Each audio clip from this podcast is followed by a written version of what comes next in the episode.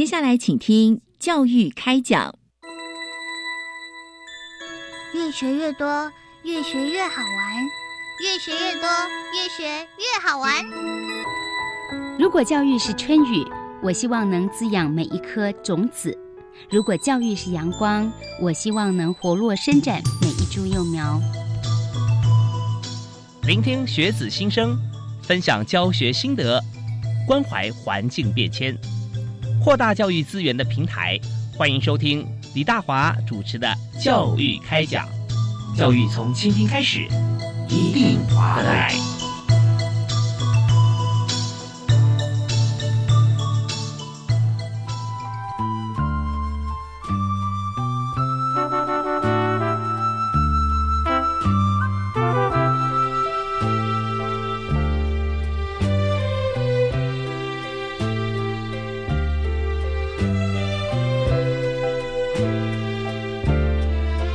亲爱的听众朋友，大家晚安！非常欢迎您锁定国立教育广播电台收听《教育开讲》节目，我是李大华。那么在今天节目里面啊，和大家一起来探讨的这个主题，是由教育部国际级两岸教育司啊，我们长期以来其实都呃提供很多的 program，让在有需要的这个呃同学或者学人啊来做一些运用。那今天我们谈的主题是。留学奖学金申请以及留学经验分享，那这个部分呢，我们首先要来介绍，我们有有两位特别来宾。那第一位特别来宾，我们首先要介绍教育部国际及两岸教育司海外留学科的兼任秘书朱旭华，朱秘书。是，大家好，我是朱旭华。是旭华，其实在这个教育部的时间啊，我们看进进出出国门了啊，对，都在教育部里面，对，有时候在台湾，有时候在海外，对。啊哈，对，去过，刚才有提到嘛，就是去过比利时，然后还有去过，呃，我是今年才从美国旧金山回来。哦，是，所以这个外派时间其实蛮频繁的。对，大概我们大概是待个几年就会外放，对。哦，是是是，所以有有很多不同国家经验都可以跟大家分享啊。是，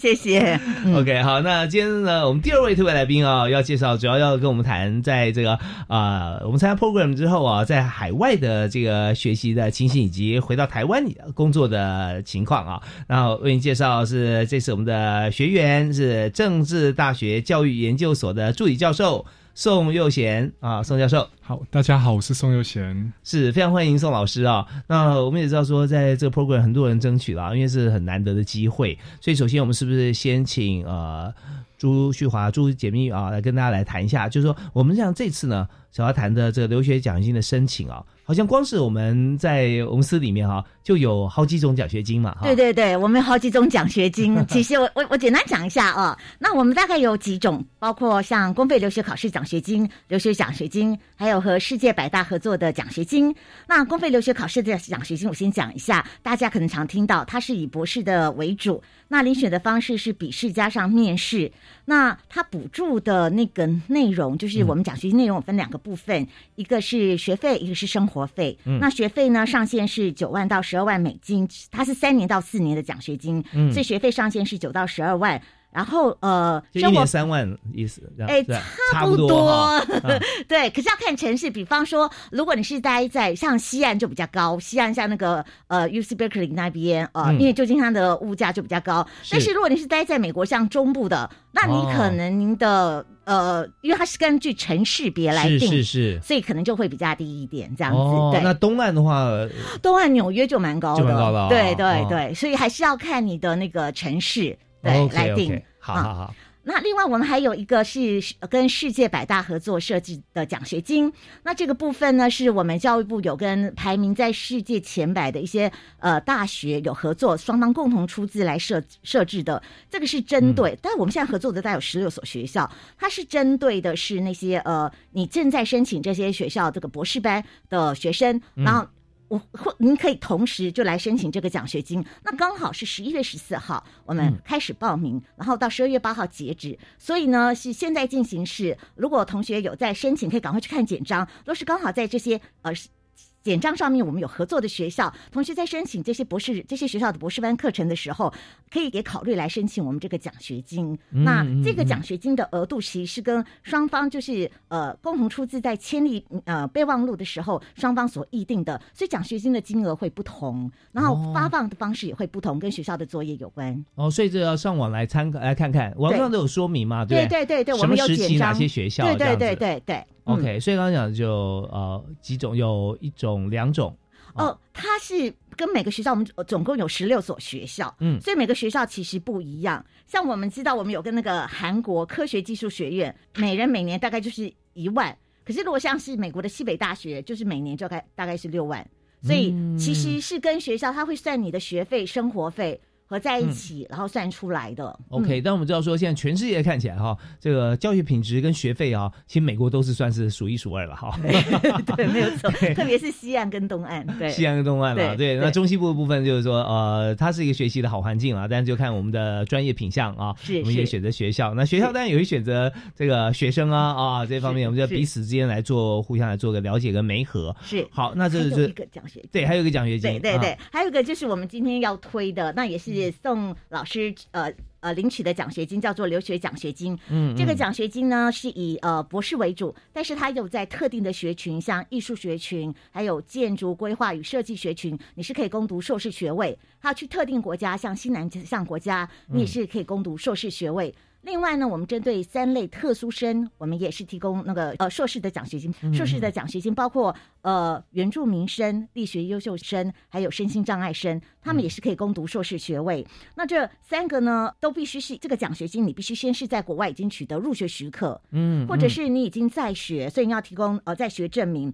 它是采用书面审查，那提供的奖学金呢是。原则是以两年，每年是一万六美金，但是针对刚才的特殊生是每年三万美金，然后三年，然后十二月，即一一二年的，我们会在十二月下旬公布简章，在明年一月呃中下旬到二月初开始报名，所以请大家一定要注意。OK，所以这个部分呢，大家就可以上教育部啊。在国际级两岸教育司的网页上面，就可以看到三种奖学金，特别是第三种哈这个部分。我们今天有代表人出席，对对对对对对。我们非常欢迎在今天哈呃来到我们节目现场的呃政治大学教育研究所的助理教授啊呃宋月贤宋老师。那宋老师刚才有提到呃，宋老师刚才没有还没有发言啊，就是说我们刚才有提到啊，在这个奖学金里面，它有几种啊。系所特别对不对啊？或身份别特别来申请。那呃，以宋老师来说，因为您所教授是在教育的范围里面嘛，对不对？所以当时你申请的这个部分啊，大概条件是怎么样？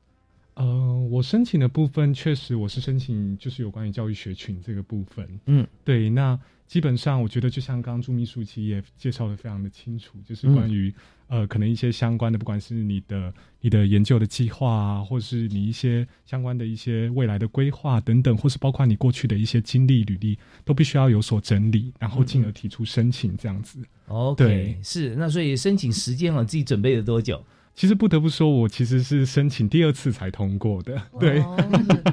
呃，其实我觉得如果以时间来讲的话。因为履历是你平常就在准备、就在累积的嘛，但是研究计划可能你平常就会写，但是认真来说，你要去整理这些资料，可能你至少也要抓至少可能两个月左右的时间，把一些东西准备齐。哦，对，大家想说在台湾，因为我们的这个大学数其实蛮多的，对不对？嗯。啊，但我们学生人数也不少，那相信申请的意愿哈，其实也很高。那名额是有限哦，那所以说呃，在这边第一个就是说，我们一定会先想说，我们为什么要申请，对不对？啊，一定要有所就是我们的想法或我们的动机。所以在呃出国留学的动机跟出国后哈回来啊，跟你的预期哈，所以跟大家来分享一下你自己的心路历程。好。我觉得我的经历可能会稍微特别一点，因为其实，呃，我算是透过所谓的双联这样的一个学制出去的。啊，对，但是我也真的是要特别感谢，就是教育部其实在后续的时候也有把双联这样的一个位置放进所谓的留学奖学金当中。对，就是在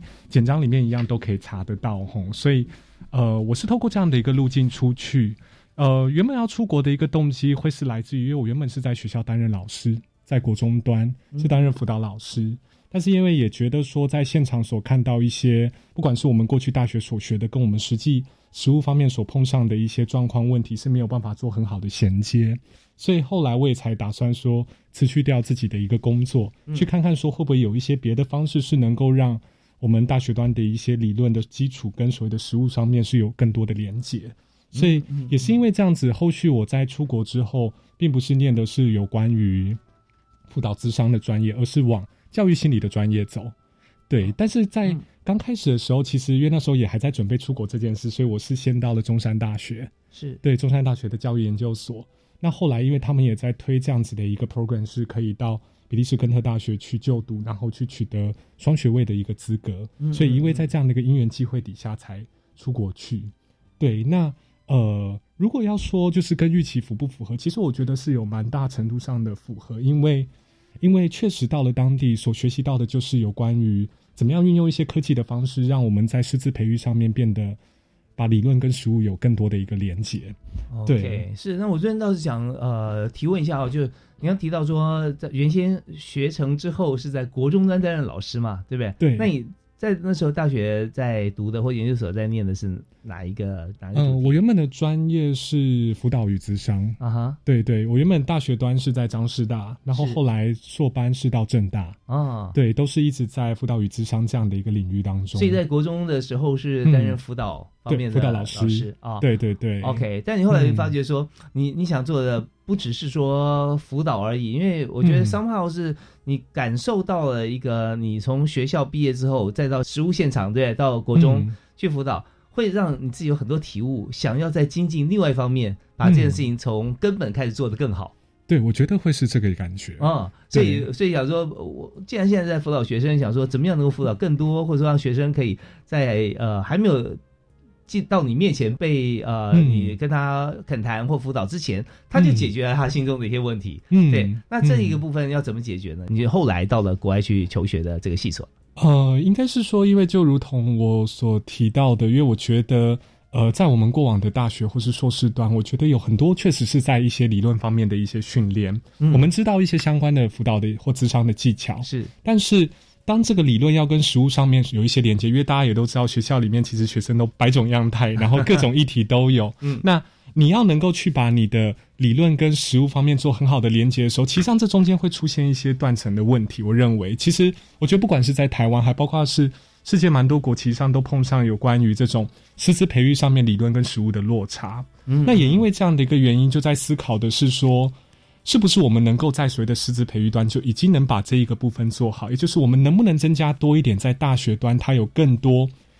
可能不一定要到实物现场，但它有一些实物培育机会。进而能够让他们预先培育相关的一个技能，等到他们进入现场的时候，可能能够更快得心应手的来去协助这些学生。因为我觉得某程度上，学校真的就像一个战场一样，没有太多的时间等着你。所以，你到国外到比利时，你工作是教育心理。对不对？从这边呢回到台湾呢，如果说在学校里面，我们知道说现在在很多大学里面都有教育学程了哈。对。那我们要修教育学分了哦，我们要呃去考取教师资格之前，我们在学校里面要修课，所以这时候在教育心理这方面，等于是帮学校培养未来的老师的时候啊。把这个智商还有教育心理这一方面专业放在老师他所学的里头。嗯，那老师在现场，也许是导师，也许是科任老师，就他的观察跟热诚，就会发现说，同学还没有发生一些呃比较显著问题的时候，在心理上观察就可以帮他先解决掉。嗯，所以就让现场的辅导老师这方面可以再做其他的一些更更多更精进的一些事情。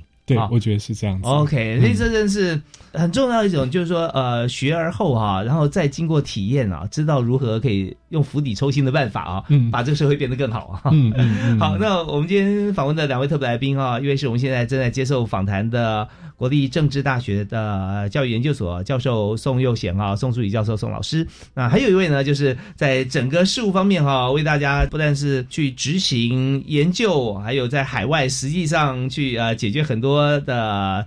问题哈，或者现象，这问题现象什么呢？就是我们要把这个计划办好啊，不是他真的就自己就好了。我们还要跟很多海外的大学来合作。对，但是合作的时候，你第一线去交流哈，我们政策有，但是要执行还是得海外的教育部的同仁，对不对？那这方面经验啊，我们稍后也听小专音乐回来之后啊，继续访问我们今天的两位特来宾啊，宋老师以及朱简任秘书。好，休息一下，马上回来。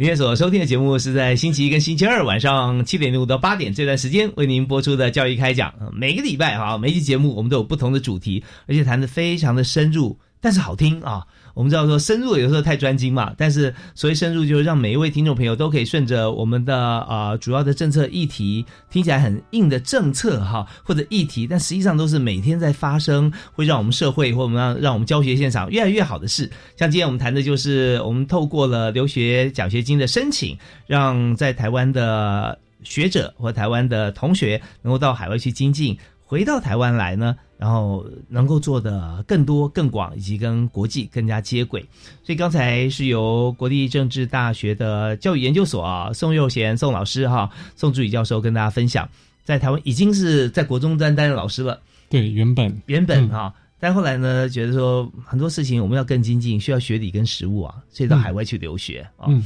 那呃，但在这个过程里面，我们刚刚提到说，你已经到国中去教课的时候，那个时候是呃研究所毕业了吗？还是大学毕业了？我那时候边工作边念书，所以算是大学毕业之后边到学校端工作，然后同时也在念研究所。哇，这不但优秀，而且体力好。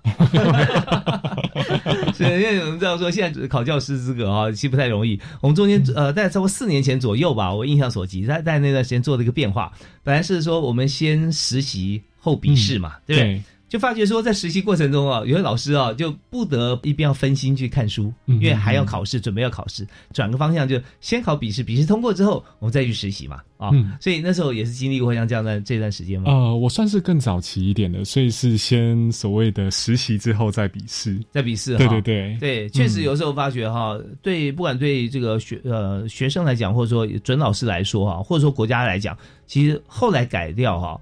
我虽然没有去考试，但我觉得这个方向其实还不错，嗯免得误会一场。实习的很好，但是呃，今年没考过，哈，嗯 那明年要再考。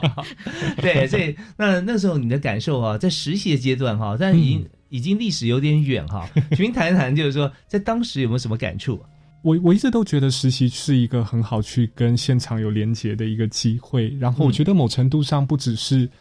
你能够把自己所学的运用到实物现场当中去做，当然不一定是正式老师，但有一些基础的一些体验。但另外一个部分也是让自己能够去醒思，到底自己是不是真的想要往老师这一条路走。嗯，对，嗯我觉得那是一个蛮重要的一个生涯探索的一个历程，所以对于我来说，我一直都觉得实习算是一个快乐的经验。OK，、嗯实习有时候会让这个同学觉得很新奇啊。有位老师来了，嗯那这位老师呢，不是主要要对付我的老师。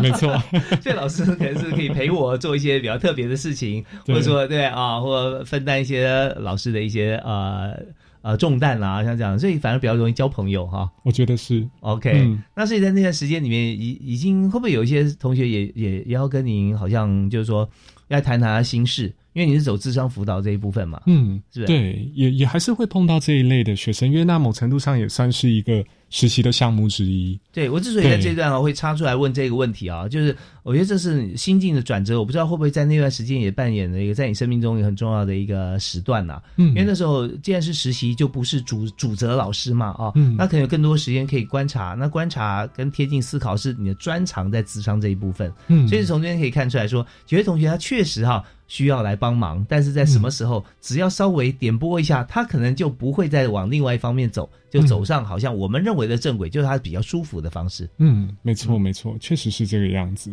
OK，所以也有嗯相、相关的经验。等到最后担任辅导老师的时候，也会发现哈，嗯是这样。那我想谈一点，就是说，呃，申请 program 到国外去求学以后，那所学习的这个呃，就是说还是跟教育、心理跟智商其实中间关联性是有的啊。嗯你认为最大的收获会在哪里？呃，我其实觉得最大的收获是你会体验到第一个，他们在所谓的求学或是求学问这件事情上面，真的有不一样的思维跟方式。哦，是他们怎么想的？对，就是呃，我觉得其实，在台湾，对于我们蛮多学生，可能即便是到了硕博士班，也蛮多会是。嗯，可能算是跟着老师做研究这样的一个概念。嗯但是我到比利时之后，我觉得有一个蛮大的体悟是，它其实更去强调是你有所谓的主动性在里面。哦，有那种 ownership。对，可以这样子说，就是他很重视你的 myability，就是你到底自己能动，或是能会或能做些什么。他更重视的是你有你自己的一个想法，也就是比方说我们要做一个开会，嗯那我们可能台湾过去的学生可能都习惯的是，到时间到了就定位，然后等着老师交代一些事，但是在那边是老师等着你要问你到底今天要谈什么。嗯所以嗯他其实他有点变成是老师在这个历程当中去引着你做一些东西，但前提是你要先做。嗯那他并不是一个纠正的角色，或是完全主责的角色，带着你说你就是要这样，你就是那样。所以我觉得反而那一个自主性的东西比较能出来。嗯嗯，对那这会不会影响到你后来回到台湾的教学模式呢？我觉得会、欸，就是在课堂上里面，我其实对学生，但我觉得一定还是会有一些基本的规则跟规范。但是我觉得更重要的是，某程度上他们可以去决定他们要去报告或是讲一些什么。对，嗯嗯。那我觉得更明显的会是在带学生上面，就是我并没有太去限定说学生一定就是要做哪一方面的题目，更多的是期待他们能够有一些发想，发想之后，我们可能才细部的去谈谈说，诶，那如果是这个方向，如果是我进来，我觉得我看到些什么，我跟你做分享，但是最终决定权，我觉得只要不要走得太偏，蛮大程度上都还是回到他自己身上去决定他到底要做些什么。所以我们常在教育现场上面哈，我们看过很多资料啦，在在在分析，就是说上课的话语权哈，嗯这个时间的分配到底呃谁应该多一点啊、呃？应该老师应该多一点嘛，传道授业解惑嘛哈。嗯好，那多要多多少？有有个统计说，台湾现在的课堂上面啊，老师呃跟学学生说话的这个这个生师比哈，好像老师占的时间哈，呃很少低于百分之九十啊，嗯那学生可能只有百分之十啊，最多是八二，这样已经是很了不起了啊。嗯。可是对于在呃海外上面学习呢，觉得说以这样子这个比例，是不是有时候会甚至会反过来？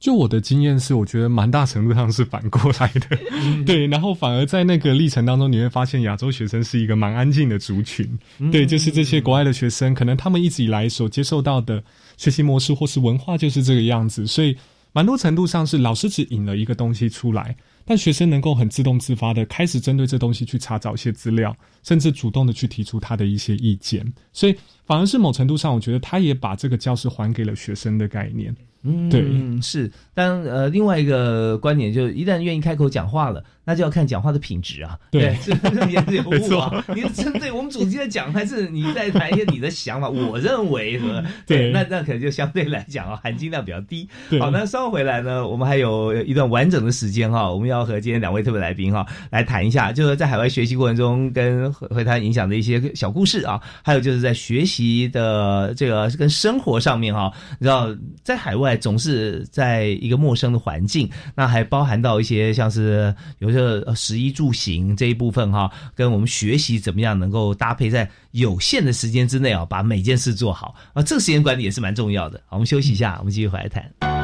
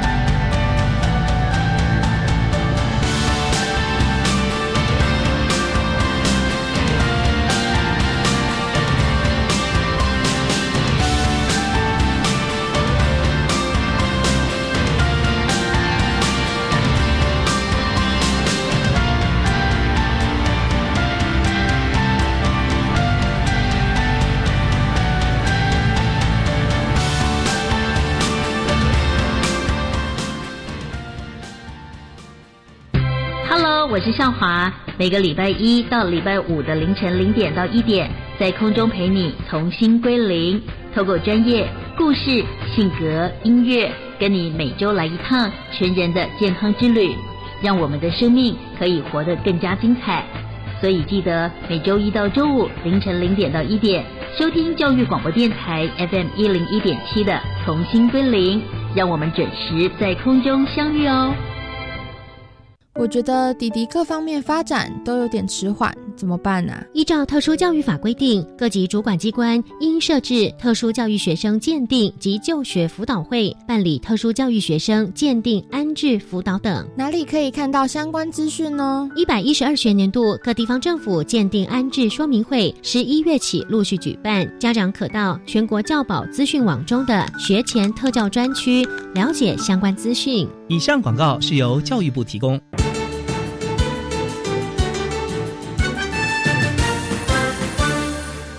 反贿选是每位公民的社会责任，勇于向贿选者说不，才能净化选风，坚持民主幸福的价值，守护你我的未来。防疫新生活，干净好选风。检举贿选，请拨打零八零零零二四零九九，拨通之后再按四零八零零零二四零九九，拨通之后再按四。以上广告由法务部提供。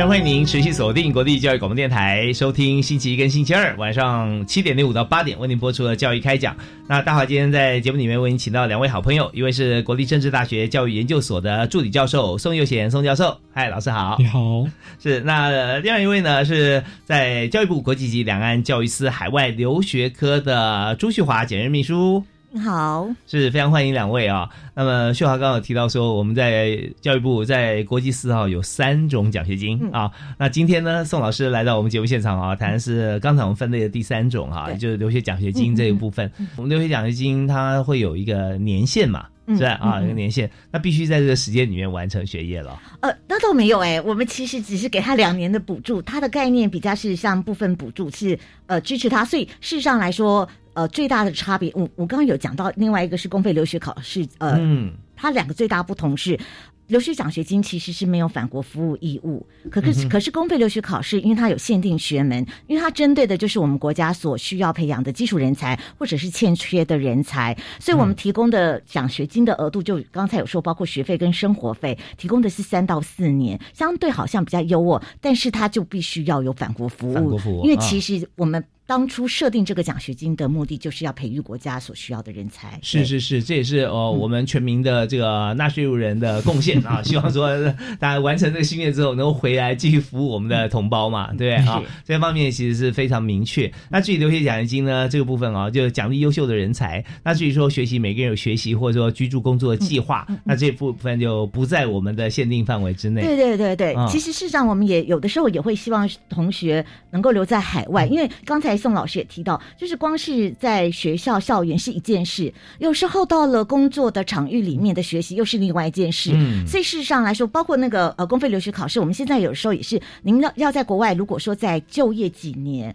然后呃吸取国外的工作场域的经验，我们其实也都是很欢迎的，因为其实嗯这样子等到他回到国家来，其实是不光是他在学校的。经验其实还多了一些，比方说他在呃工作职场的一些经验，其实对国家也是很有帮助的。是，我们也知道说为国家擘画很多政策哈，或者说有对我们的基础建设啦，哈，未来科技发展有贡献的很多好朋友啊，都是在他们学习之后到海外去，甚至拿诺贝尔奖啦，对啊，甚至在德州仪器干到大老板啦啊，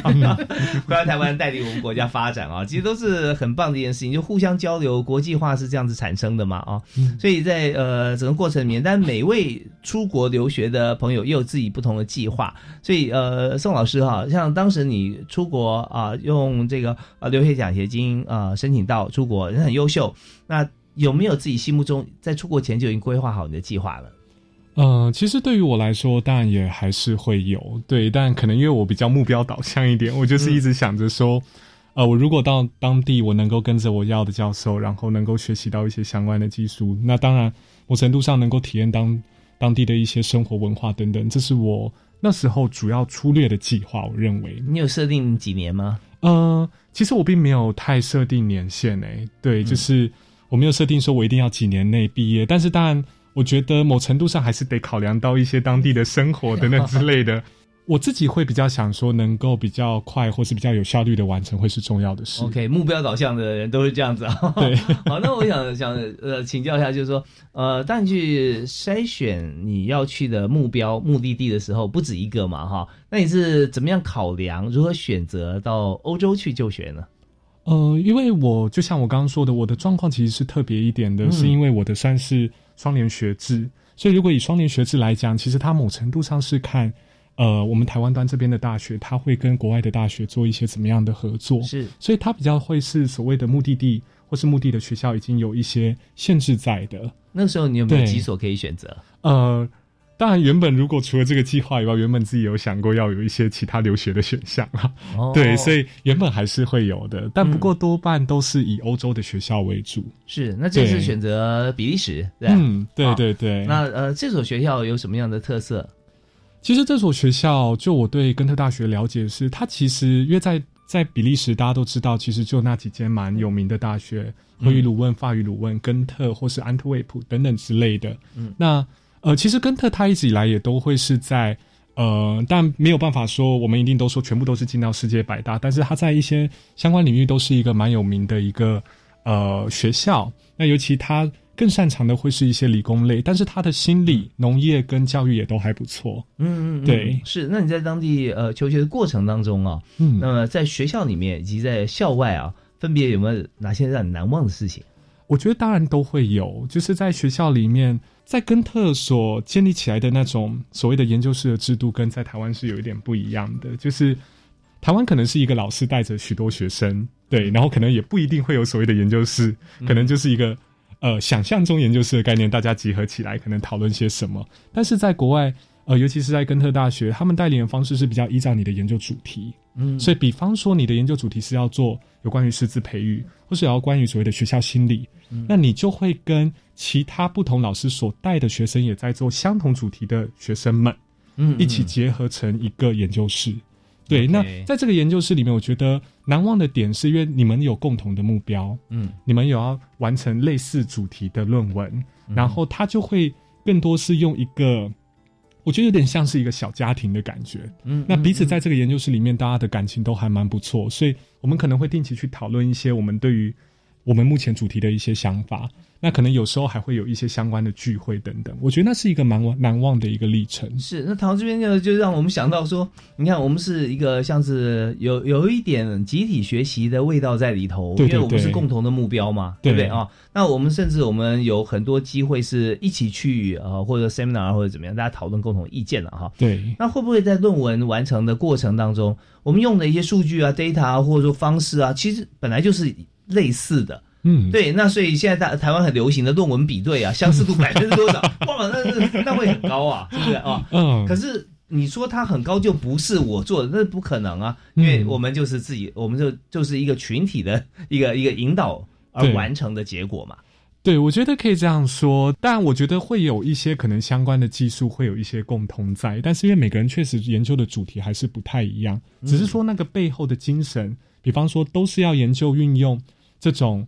呃，科技媒体的方式来去协助，可能老师有一方面的真人，但是我们真人的主题不一样，所以其实上真正在写作或是真正在实施你的研究计划的时候，还是会有一些状况上面的不同。我认为，对啊，其实我觉得有时候我们的思考面向应该更宽广一点哈，就是说，呃，主体是怎样，其实大家判断的非常清楚啦，只是说大家共同学习的话，资源多啊，或人多，面向多，集思广益，教学相长，这些呃是不能偏废。不能因为好像要非常 clean，然后我就从头一人到底啊，动手单打独斗，那就没什么意思了哈。对学习其实这样，这这其实可以分得清楚的。好，那我们再谈一点，就是说，在呃所学跟现在回到台湾之后啊，我觉得我很想知道啊，您在您的课堂上面，现在在这个呃在教教育啊嗯啊、在教育心理啦，或者说我们所学跟我们现在在课堂上的一些规划学习，呃，学生的学习，怎么样能够培育一位老师啊，未来的老师，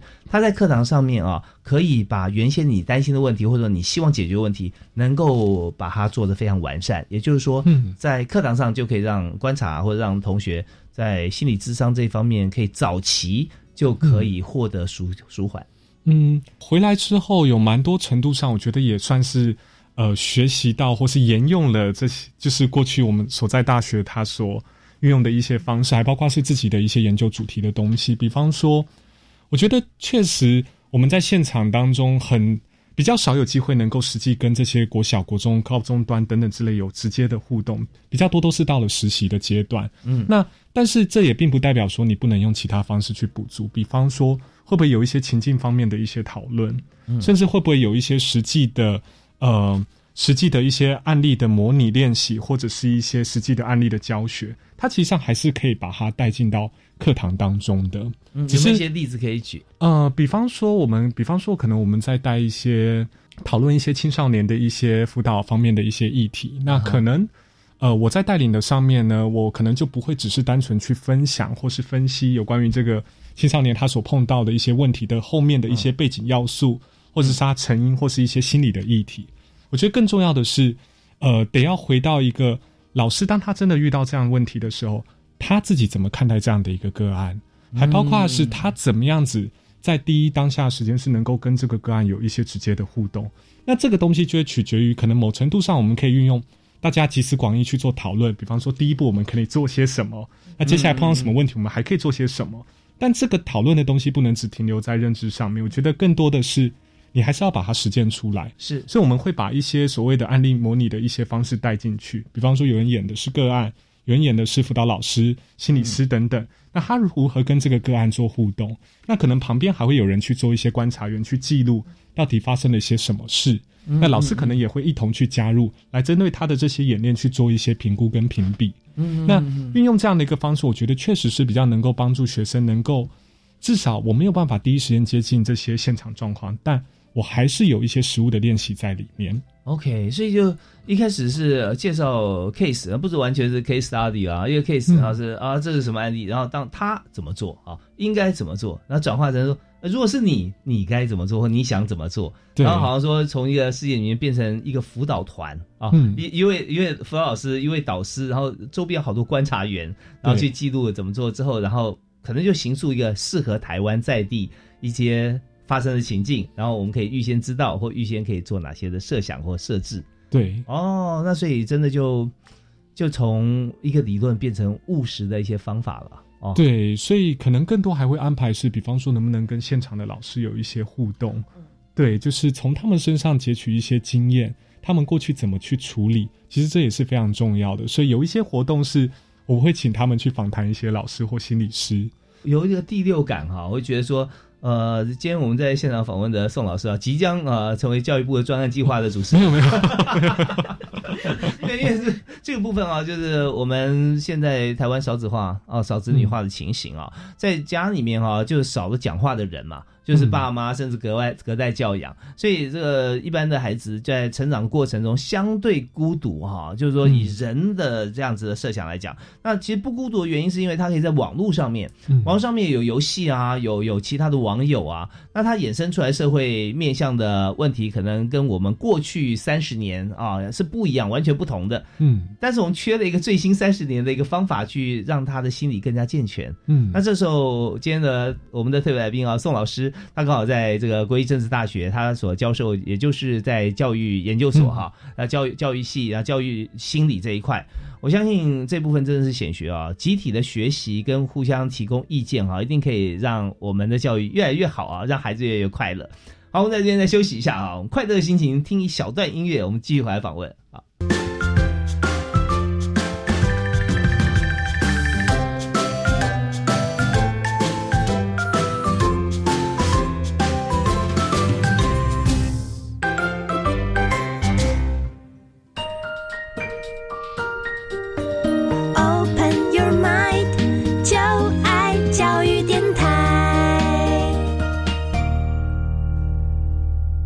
今天教育开讲节目里面，我们谈的是留学奖学金啊。当然，教育部国际及两岸教育司啊有三种不同的奖学金啊，包含公费留考、留学奖学金，还有就是跟世界百大来合作的啊，有十六所大学啊。我们由台湾和国外的这十六所大学共同出资，然后来这个呃让同学经过这个 program 啊，可以到海外去求学啊。今天在节目现场呢，我们有邀请到朱旭华朱秘书啊，是教育部国际司啊。长期来为大家服务啊，这几个但不止啊，他工作非常的繁复哈，呃，而且常常的进出国门啊，在外馆派驻一次就是以三年还是四年为单位。我们通常是三年一任，然后长的时候是可以待两两任，那也可能是两任在一个地方，也可能两任在不同的点。那像我这一次是之前是在华府 DC 先待。然后再调到旧金山，然后再回台湾，这样这一任是这样子。哦，这那就是六年了，是吧？对，就是三年三年，三年三年。对，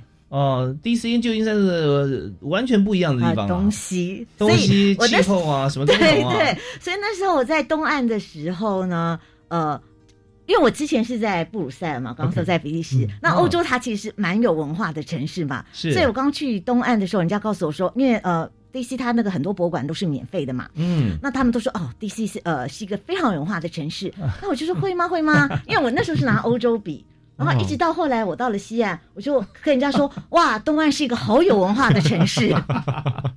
对，我们说在这个旧金山嘛，是吧？对对，旧金山呃，相对洛杉矶又就不太一样了，对对对啊。你说这真的旧旧金山来讲，我们知道这个 Silicon Valley 啊，那个戏谷是在那个地方，对对对。那还有一些像渔人码头的观光景点啊，高低起伏啊，嗯，然后天气气候啊，哦，气候非常好，非常好，对，四季都差不多，对对对。对，但是就是说天然资源啦，可是说真的说文化的话，以东岸来说还是比西岸要来的。对，因为到底它建成比较久嘛，啊。对对对对，而且大部分的那个很多像大都会博物馆，呃，最重要的一些像一些文化设施博物馆等等，其实也大多是集中在东岸。那西岸的话，大概就是 L A 的那个 Getty 的博物馆也是后来。才成立的，所以事实上，大家我以前就常听人家讲说西安是文化沙漠，当然我不是我我我没有这个意思啦，我只是说相较这真的是比较级这样子。对，人家比较都会用一些比较夸张的方式来来这个诠释啊。对，但你看，光是纽约那个 Museum Mile 啊，一个英里一 mile 就有十一家博物馆，对啊，那就感觉说哦，真的是人文荟萃哈。那但是到欧洲又不一样了，对不对？欧洲那你看，你觉得哇，真的欧洲又不一样，就是说你走在街上就是博物馆，对对对对 对。请描述一下你在欧洲的感受。哦，我我其实是真的，我其实我我这样讲好了。我们大家常常会讲说，呃，从欧洲到美国，我们常常会觉得，哎，很在美国很难玩。但所谓的很难玩，其实不是说呃说怎么样，而是说常常你一个点到一个点，然后呢，可是你可能就要开好久，嗯，然后呢，还有，可是，在欧洲你可能转角就是一个很有特色的地方。那再加上我觉得美国它因为可能是地大，然后每个地方又都。就是就是这样子，然后欧洲它，我觉得它比较鼓励个体，它也比较鼓励那个小众，它非常鼓励小众文化，所以每个城市我觉得都很有它的特色。然后不像美国，它比较我就走好莱坞，然后沃尔玛那种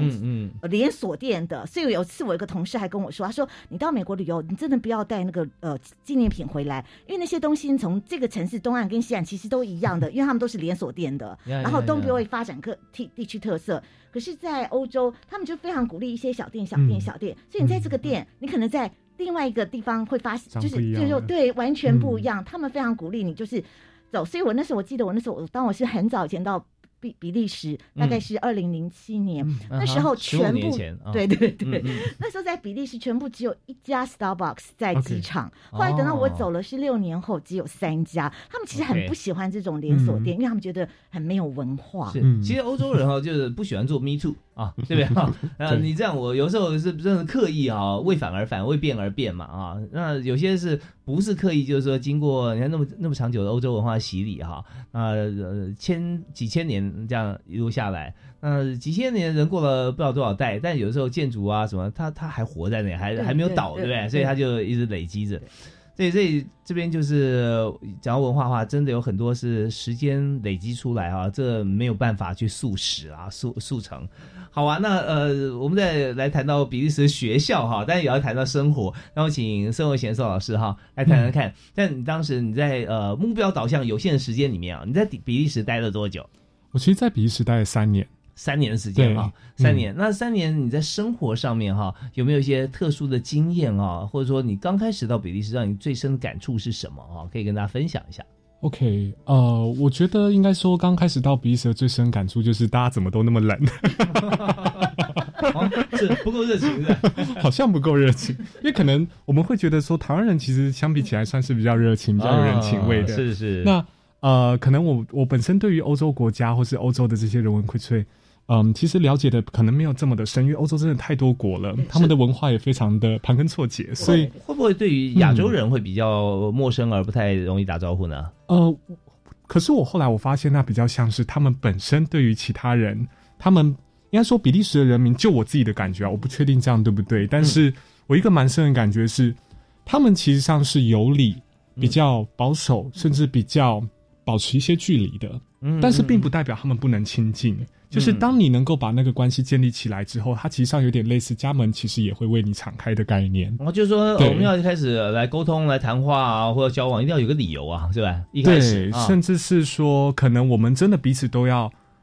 愿意投注在这个关系当中，然后我们能够去找一些话题，我们能够去参与一些相关的活动，来建立起关系。但是，可能跟台湾真的有一点点相差，就是呃，我很印象深刻，是我昨天才在一个比利时的奶奶她。呃，正他回到台湾，但正准备要去高雄，所以我载他去到呃火车站。那因为我没有办法停车停太近，那我正帮他把所谓的行李搬下车之后，就有一个台湾人，他就是很主动，那个台湾女生很主动来说：“你需不需要帮忙？”因为他看那一个奶奶没有办法行走的这么的方便。那我觉得那种主动性跟我在欧洲体验到主动性是有一点落差，但并不是说这两个之间有什么不好，而是我觉得那种民族性本来就一些。一样有一些状况的差别，是有时候人是经验的动物啊。那我们知道说，在欧洲方面，其实互相国家交往非常频繁，特别是在观光客很多的，像罗马、啊巴黎啊，像这些地方哈，呃，或者其他任何一个欧洲城市啊，尤其大城市，大家会觉得说，啊，人都很 nice，但是小心小偷很多，嗯啊，对吧？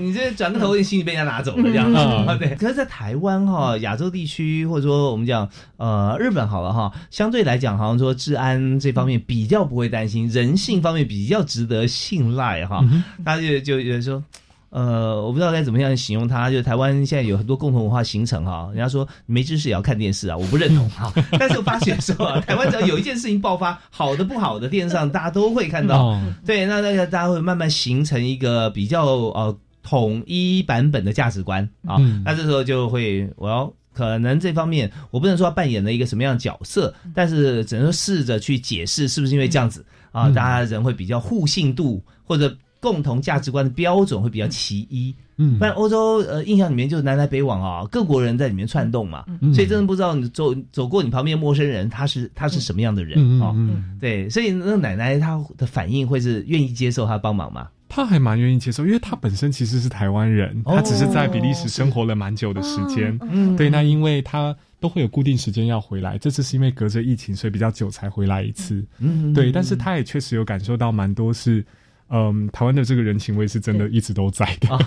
对，啊，确实是这样子哈。那所以说，在欧洲。很很很深的感触啦，就刚开始没有任何的呃建立关系之前，每个人都保持距离啊，嗯，也许保持距离呃保有礼貌，或者保持距离以测安全，那这样的啊，都都有可能。那有没有在比利时啊？呃，你最感兴趣的事情，或者说最喜欢的食物，去的地方？哦，OK，呃。在比利时，我如果说我最喜欢去的地方，当然因为本身根特就已经很漂亮了。对 对，根特真的是一个这个城市，它其实算是一个中古世纪就建立甚至是留下来的一个城市。然后，呃，基本上它确实算是一个历史的古城，因为过去原本在。呃，我有点忘记是什么世纪，但是基本上它的规模是蛮大的。嗯，然后它的不管是建筑或是相关的一个文化，或是它的一些工会或社会主义的发展是蛮兴盛的。嗯嗯，对，那因为它有一个姐妹城市就是布鲁日嘛。哦，对，对他们彼此都有一些经济上面的往来，但是也因为布鲁日加上跟特，它有一些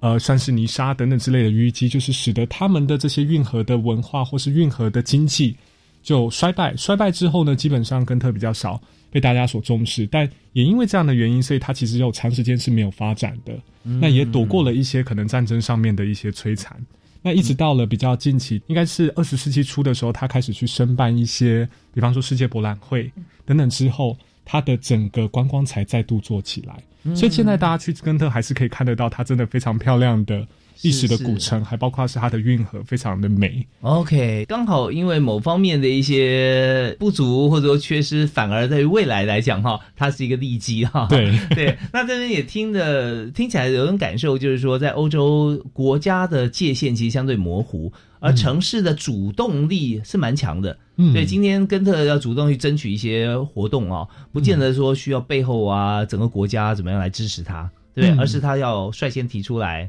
但它同样具备哪些条件啊？嗯，OK，那在比利时，嗯，当然我们知道比利时还有很多饮食文化了哈。嗯，比利时的这个精酿啤酒也蛮有名的。啊，对 对，没错。巧克力也很有名啊，对对对。所以比利时的特产的话是什么？就是巧克力啦、啤酒啦，啊，啤酒或是红酒炖牛肉嘛。薯条嘛，对，薯条在安特卫的薯条很有名。对对对对，是。所以有没有在那边当地呃学做菜呢？或者把把它学回来，或者说这个很想在台湾找一个比利时餐厅啊，来大大快朵颐。之前刚回来的时候，有想说要找比利时餐厅，然后在当地，嗯，因为其实真的去在外面的餐馆吃饭，也不是想象中这么便宜，所以很多时候会是自己做菜，但做菜。不只是中式的，可能他们所谓的红酒，很多红酒炖牛肉也会自己尝试做看看。哦，现在红酒其实呃，过几天没喝完的也可以嘛，是吧？对，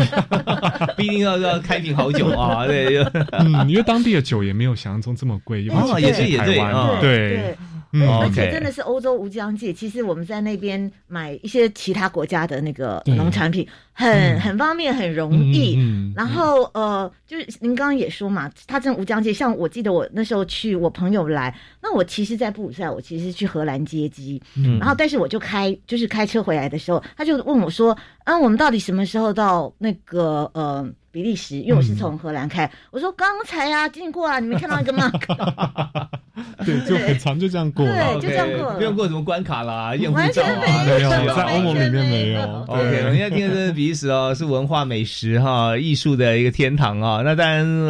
如果说再有一次机会让宋老师啊，你要选择去留学的地点，你还会选择同一个地点吗？其实，如果是我来说，我还是会选择同一个地点的，因为。我一直都觉得，其实比利时算是对我来讲，我觉得算是一个 CP 值很高的一个留学的地方，因为不只是它的学费真的比较便宜，那包括是它学校的一些名声，或是你能够所学到的专业，甚至还包括是因为比利时真的是一个地理位置刚好是在整个西欧的中心的地方，一个十字交界口，那你要去哪真的都方便。是是是，对，所以如果。再一次回来去思考这样的议题，我觉得我还是会选择它。哦，真的很不错，自然人文景观也很好，比利时的马也非常有名。